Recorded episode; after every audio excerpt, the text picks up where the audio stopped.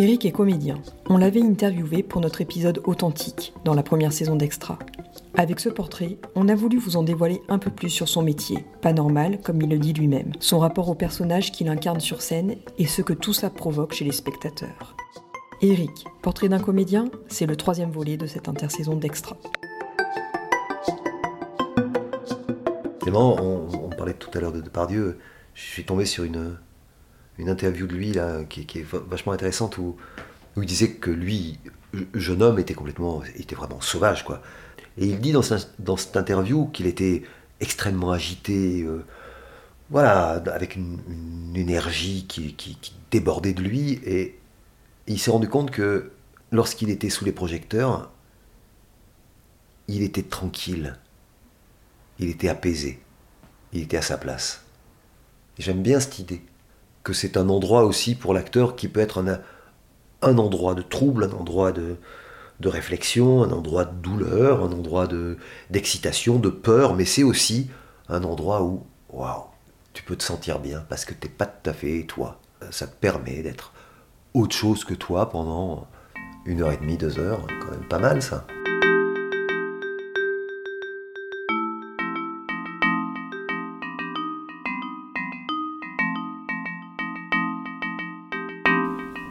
Là, on jouait sur un, autre spectacle immersif appelle Cyrano Ostinato, qui raconte l'histoire d'une troupe de théâtre qui répète Cyrano.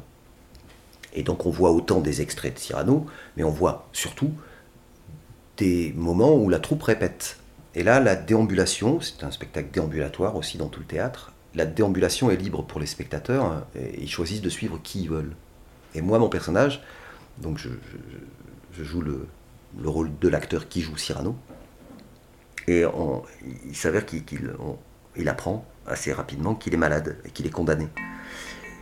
Et euh, donc, c'est d'un seul coup, j'ai le plomb. Mais ceux qui savent que je suis malade me suivent donc avec euh, une information terrible. Et un jour, j'ai un spectateur qui est venu vers moi il, s'est approché de moi, il me fait Allez, arrête, déconne pas. T'es malade en vrai ou pas?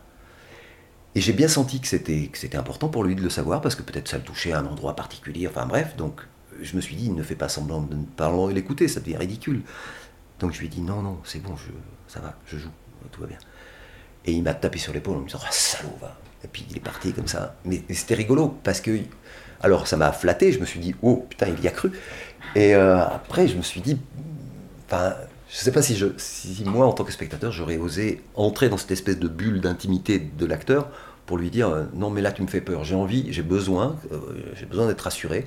Dis-moi que tout va bien, que c'est pas un truc un peu où vous servez de la réalité, du théâtre dans le théâtre, machin, machin, mais en fait en vrai t'es es vraiment malade.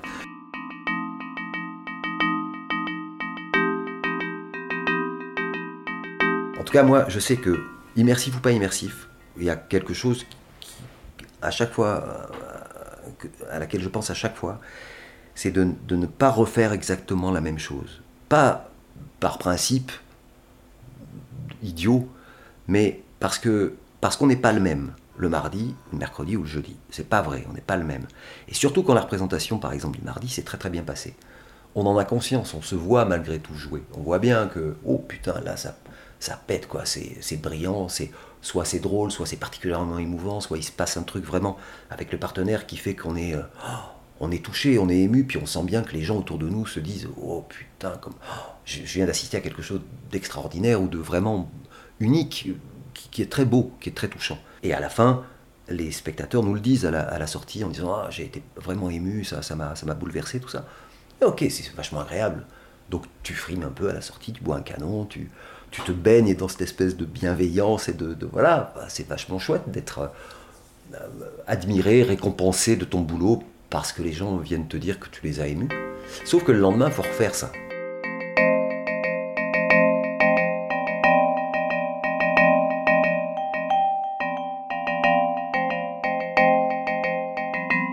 Et inévitablement, quand la scène arrive, tu y penses à ce qui s'est passé la veille. Et tu la commences la scène et tu sens que oh putain c'est pas pareil. C'est pas pareil, c'est moins bien enquillé, c'est moins bien parti. Et tu commences à ah ben, à te regarder faire et à dire ah, putain mais hier c'était mieux bordel pourquoi? Et c'est horrible c'est horrible cette sensation de la même façon que c'est horrible de, quand ça s'est mal passé le mardi et que le mercredi t'arrives à la scène qui s'est mal passée et t'en as peur de cette scène là et donc tu es dans le même état mais c'est parce que juste t'es pas à l'endroit où tu dois être tu dois être au moment de jouer avec ton partenaire et pas de te rappeler comment c'était formidable la veille ou comment c'était pourri la veille. C'est super compliqué ça, d'être dans l'instant présent. Justement, quand toi tu joues, comment ça se passe euh, émotionnellement, dans ton corps, dans ton esprit? Où est-ce que où est-ce qu'il est le comédien Eric à ce moment-là? Euh, Là pour le coup c'est assez extrême euh, cet exemple-là. Parce que je, j'annonce donc euh, voilà, que, j'ai, que j'ai un, cancer et que, que je suis. Euh, voilà, que ça va mal se terminer. Et, euh, et systématiquement, lorsque je, je, l'annonce, je sais que je vais chercher, je vais appuyer à un endroit qui est juste un endroit chez moi de peur. Parce que je pense que si on m'apprenait qu'il y avait un doute et que je dois subir des examens, la chose, la première, ce serait la peur. En tout cas, physiquement, c'est une sorte de jet d'adrénaline, ça c'est sûr. C'est comme de la peur, une, chose qui explose un peu au centre, là, vers le plexus, et qui m'empoisonne. Et qui m'empoisonne vraiment, euh, réellement. Et qui m'empoisonne moi, Eric. Ça, je le sais. Euh, donc il faut très vite après, une fois que c'est terminé, que la représentation est, terminée, il faut que je chasse ça. Et Là, nous ne jouions ce spectacle que trois fois par semaine. Et j'étais bien content. Parce que je pense que ça m'aurait affecté, sûrement, physiquement. Il aurait fallu que je. Je sais pas, je sais pas comment je l'aurais vécu si il avait fallu que je joue, comme ça arrive quelquefois, 3, 4, 5 mois, tous les jours, un mec qui apprend qu'il va mourir et qui, concrètement, puisqu'on allait au bout de, ce truc-là, il finit par mourir réellement. Euh, c'est pesant, c'est pénible.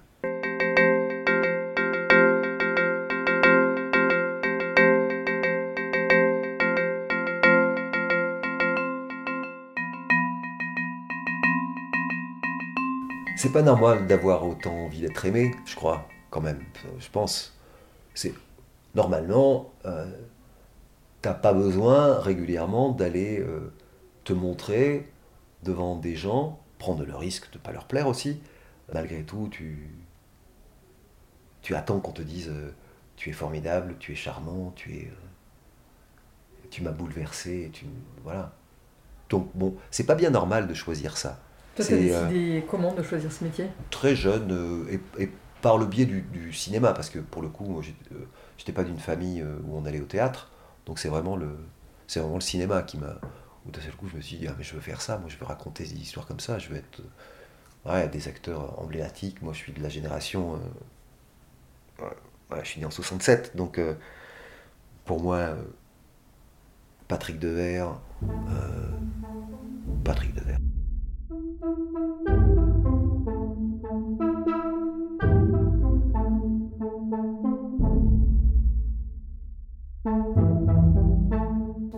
Là, j'avais un, j'ai écrit un, spectacle. Là, pour le coup, j'avais écrit le texte, je ne jouais pas dedans, je l'avais pas mis en scène. C'était une adaptation d'un opéra qui s'appelle Paillasse, euh, qui, raconte l'histoire d'une troupe de théâtre itinérant et euh, qui va de village en village. Et euh, le chef de troupe est accompagné de sa jeune femme. Et euh, un jour, il arrive dans un village et, les gens lui disent ah, Dis donc, ta femme, elle est vraiment belle, tu devrais faire attention. Et lui, répond Non, mais ça va, je, sais qu'elle est belle, mais c'est ma femme. Enfin, j'ai aucun doute sur elle. Mais trop tard, le doute avait été mis dans sa tête et il commence à la surveiller. Et effectivement, il se rend compte qu'elle le trempe. Et, euh, et donc le, spectacle continue et sur scène, il tue sa femme et son amant. Sauf qu'il joue le rôle d'un clown, et donc il y a le fameux air Ridi Pagliasso, voilà, Ridon Paillasse, puisqu'ils attendent ça. Donc trouve, trouve le moyen de, de, grimacer et, de les faire rire, alors que son cœur est complètement en vrac et, et qu'il est bouffé de jalousie.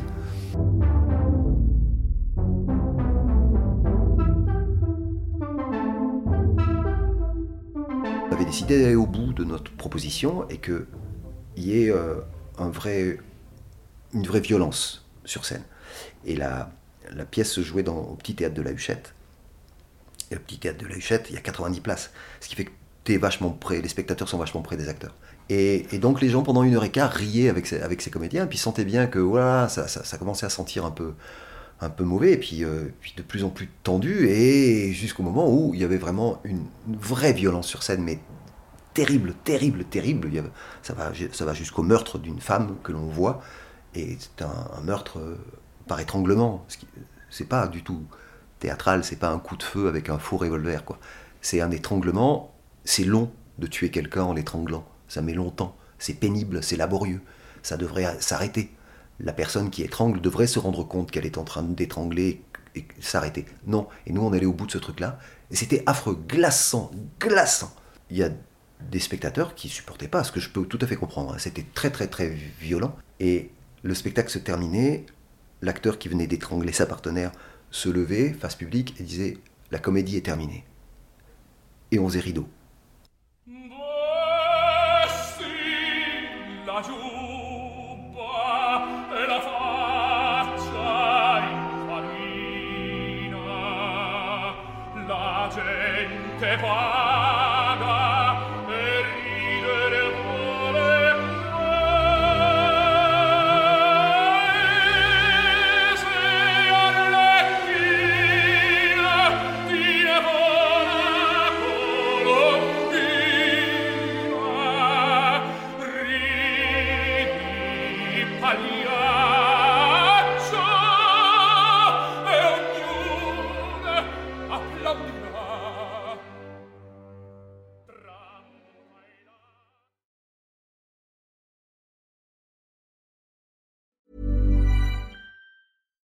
When you make decisions for your company, you look for the no-brainers. And if you have a lot of mailing to do, stamps.com is the ultimate no-brainer. It streamlines your processes to make your business more efficient, which makes you less busy.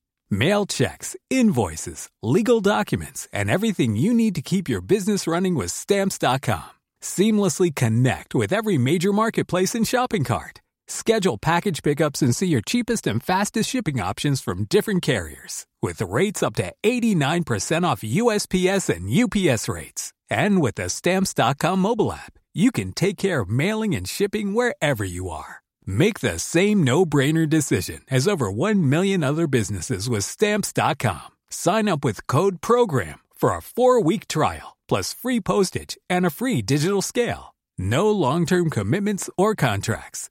That's stamps.com. Code program.